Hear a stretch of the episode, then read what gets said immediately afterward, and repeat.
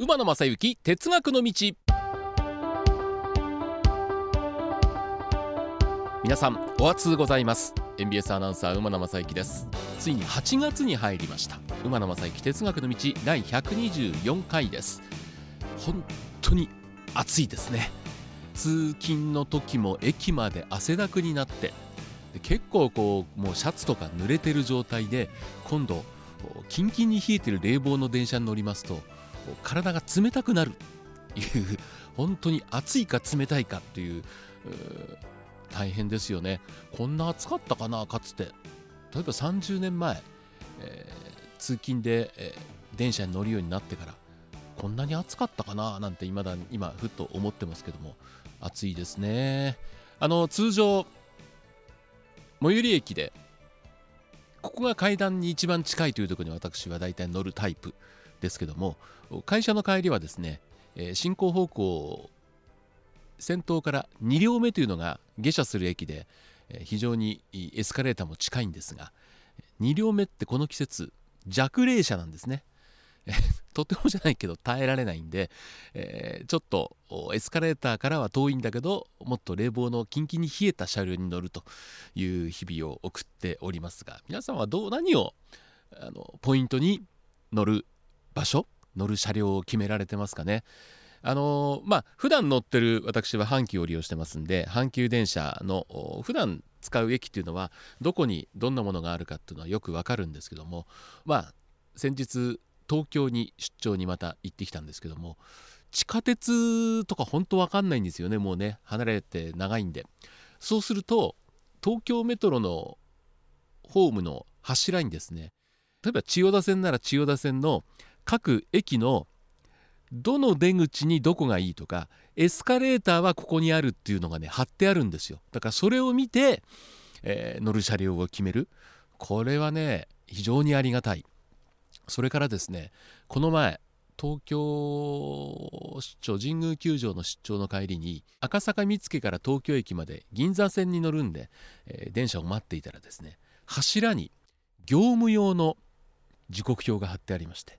え、通常の時刻表というのは当然我々が乗る列車電車の情報しかないんですがそこにはですね回送電車の時刻も書いてありましてなおかつ銀座線の電車があこれ逆かな？銀座線の電車は丸の内線に入れるのかな？車体の幅がちょっと違うんでどっちかは無理なんですけども要はそうそうそうそう通常走るはずのない車両がここに回送で通るという時間まで書いてある。これはねたまりませんでしたね 特に、まあ、時間がなかったんでその時間を待ってということはなかったんですけども。ただそう丸の内線も久しぶりに乗りましたけどなんか変わりましたね。昔は古い感じがしたんですけども本当に最新鋭の電車が走ってるなということで、えー、行きはですね野球の開始時刻にちょっと余裕があったんで東京駅で20分ぐらい待ちましてあそこ2種類の丸の内線電車が走ってるんで、えー、その両方を取るために、えー、ちょっと時間を潰した。ただ最近はあの安全のために各ホームにあのホームドアがあるんでなかなかね写真撮るのは難しい。ですよね。そう。で写真撮るのは難しいといえば私個人のツイッターとかインスタグラムに上げたんですけどもその東京出張行く前にですね新大阪駅で500系のキティちゃん装飾のこれ見ましてこれもね写真を撮りまくりました。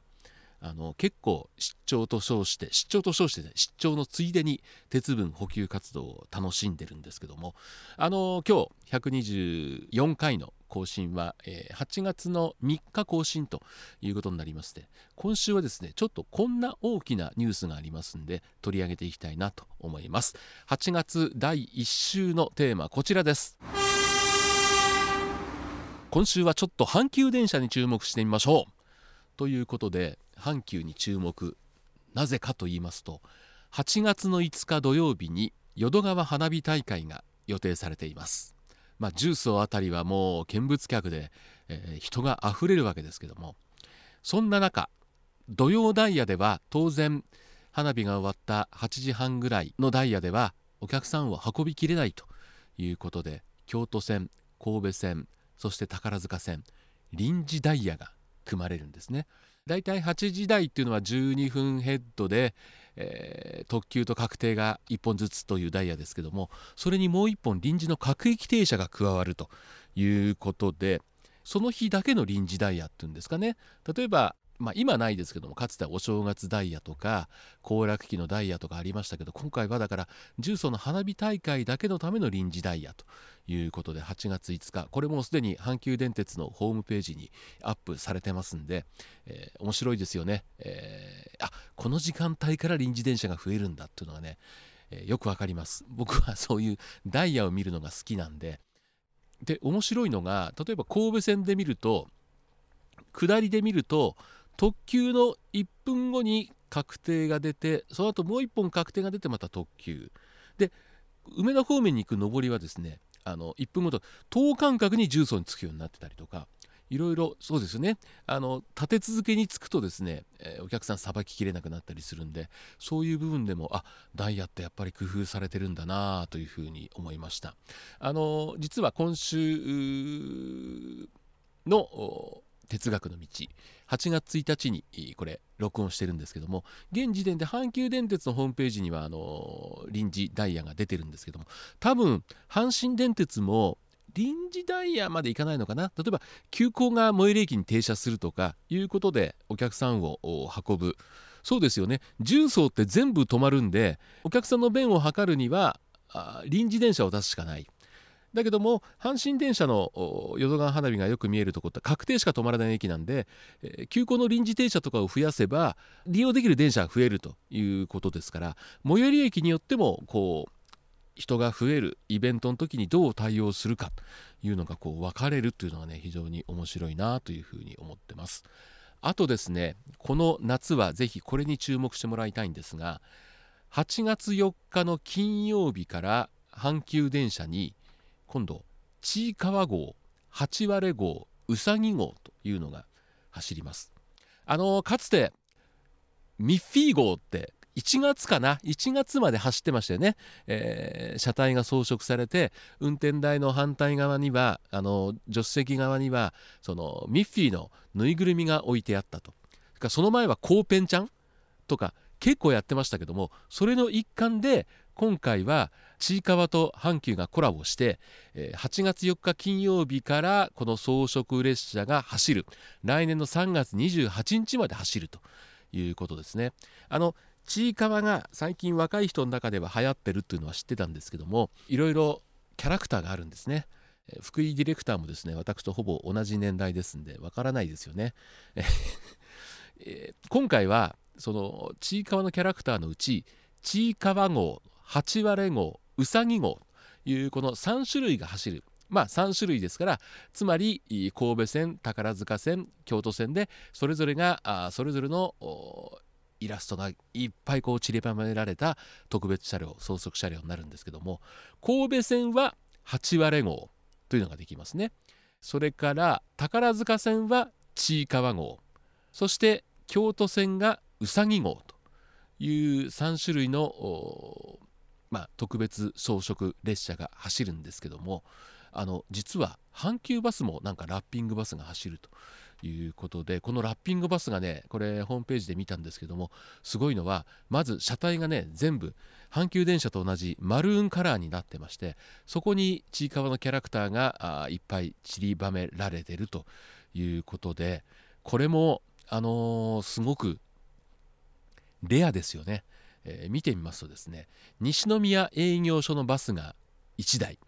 これが車体番号3237号車それから稲川営業所これが3251号車それから茨城営業所これが7197号車この3営業所3台しかないということでこれですから電車よりも見るのが難しいんじゃないかなというふうに思ってますね。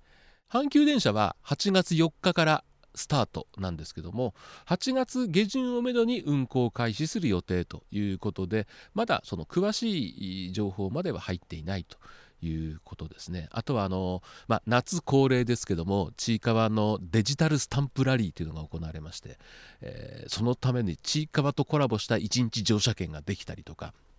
これはもう夏休みのお子さんが楽しめるためのイベントということになるんじゃないかなというふうに思うんですけどもまあ京都線神戸線宝塚線に走る車両以外にも伊丹線箕面線嵐山線。まあ、ですから通常は本線に乗り入れがないとこでもヘッドマーク列車が走ると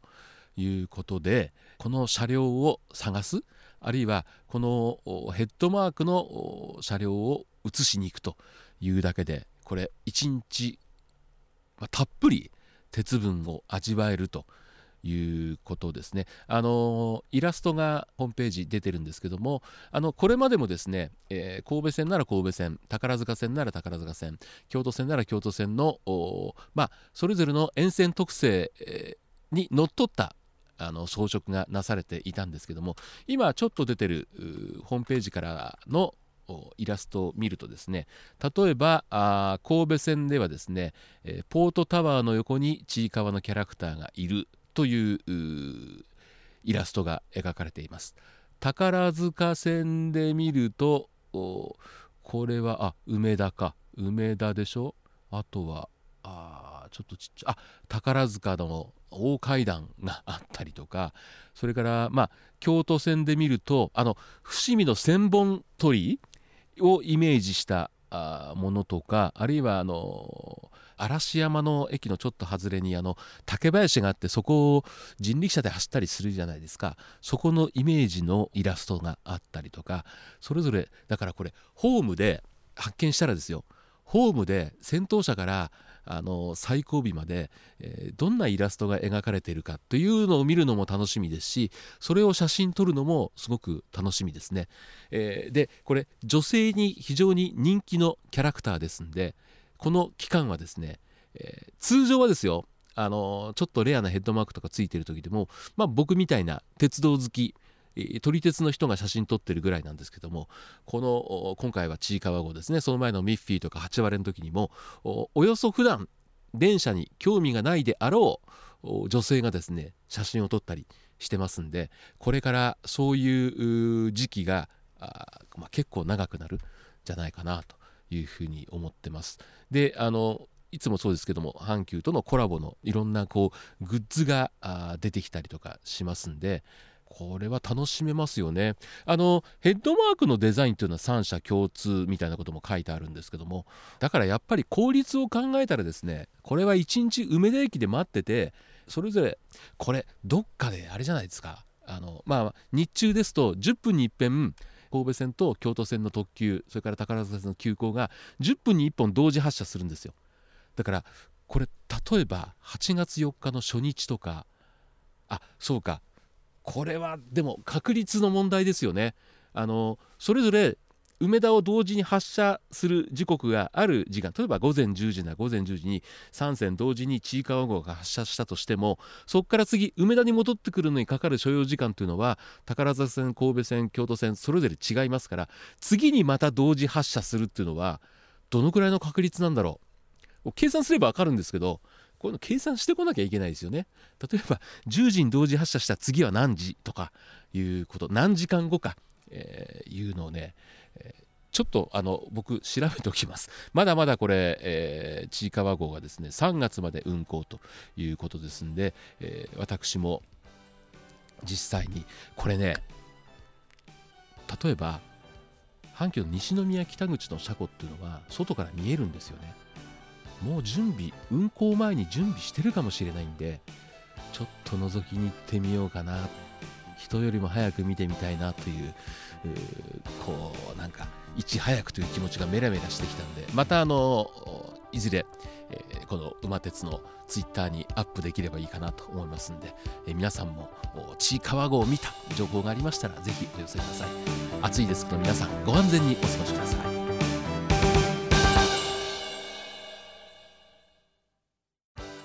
えー、ぜひ皆さんにこの馬野正幸哲学の道へのご意見ご要望などもお待ちしております、えー、宛先お手紙の場合は郵便番号 530-8304MBS ラジオ馬野正幸哲学の道。ツイッターはアットマーク馬鉄 1179MBS アットマーク UMATETU1179MBS そしてメールアドレスは馬鉄アットマーク MBS1179.com umatetu アットマーク MBS1179.com で皆さんからのご意見ご要望お叱りもあるかな？お待ちしております。皆様本日は馬鉄にご乗車いただきまして誠にありがとうございます。次は終点茶屋町茶屋町でございます。ドアンス様もお忘れ物なきようにご準備お願いいたします。馬鉄またのご乗車お待ちしております。